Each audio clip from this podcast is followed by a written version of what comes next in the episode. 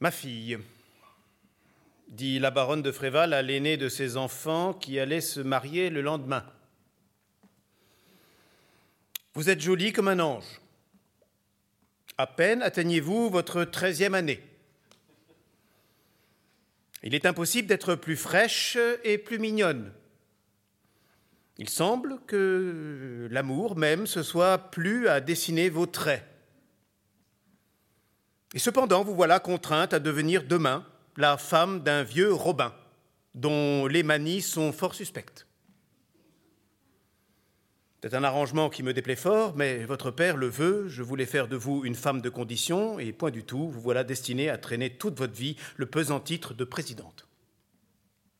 Ce qui me désespère encore, c'est que peut-être ne le serez-vous jamais qu'à moitié.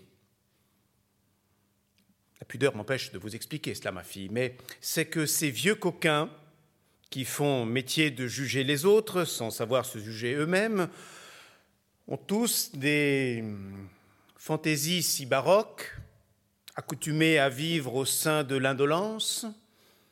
Ces coquins-là se corrompent dès en naissant, ils s'engloutissent dans la dissolution et rampant dans la fange impure et des lois de Justinien et des obscénités de la capitale, ainsi que la couleuvre qui ne lève de temps en temps sa tête que pour avaler des insectes, on ne les voit sortir de là que pour des remontrances ou des arrêts. Écoutez-moi donc, ma fille. Tenez-vous droite. Car si vous courbez ainsi la tête, vous plairez fort à Monsieur le Président. Je ne doute pas qu'il ne vous la fasse souvent mettre au mur. En un mot, mon enfant, voici ce dont il est question.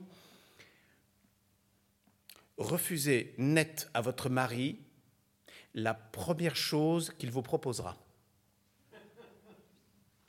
Nous sommes sûrs que cette première chose sera sûrement très malhonnête et très inconforme. Nous connaissons ses goûts. Il a 45 ans, il y a 45 ans, que par des principes tout à fait ridicules, ce malheureux fripon enjuponné a l'usage de ne jamais prendre les choses qu'à l'envers.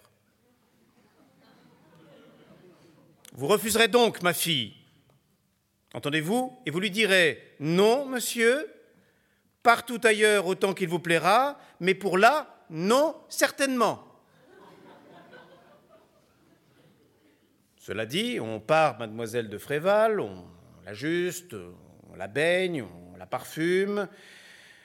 Le président arrive, bouclé comme un poupin, poudré jusqu'aux épaules, nasillant, glapissant, parlant loi et réglant l'État, à l'art de sa perruque, à celui de ses habits serrés, de ses grands boudins en désordre, à peine lui accorderait-on quarante ans, quoiqu'il en ait près de soixante. La mariée paraît, il la cajole, et l'on lit déjà dans les yeux du Robin toute la dépravation de son cœur. Enfin, le moment arrive, on la déshabille, on se couche, et pour la première fois de sa vie, le président, ou qui veut se donner le temps d'éduquer son élève, ou qui craint les sarcasmes qui pourraient devenir les fruits des indiscrétions de sa femme, le président, dis-je, pour la première fois de ses jours, ne pense qu'accueillir des plaisirs légitimes.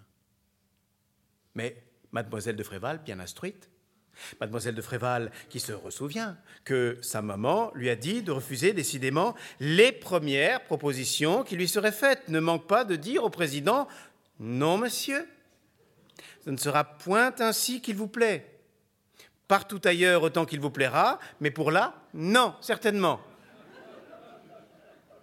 Madame, dit le président stupéfait, euh, je puis vous protester, je, prends sur moi, c'est un effort. En vérité, c'est une vertu. Non, monsieur, vous aurez beau faire, vous ne m'y déciderez jamais. Eh bien, madame, euh, il faut contenter, dit le Robin, en s'emparant de ses attraits chéris. Je serais bien fâché de vous déplaire, et surtout la première nuit de vos noces. Mais prenez-y bien garde, madame, vous aurez beau faire à l'avenir, vous ne me ferez plus changer de route. Je l'entends bien ainsi, monsieur, dit la jeune fille en se plaçant. Ne craignez pas que je l'exige. Allons donc, puisque vous le voulez, dit l'homme de bien en s'adaptant, de par Ganymède et Socrate, soit fait ainsi qu'il est requis.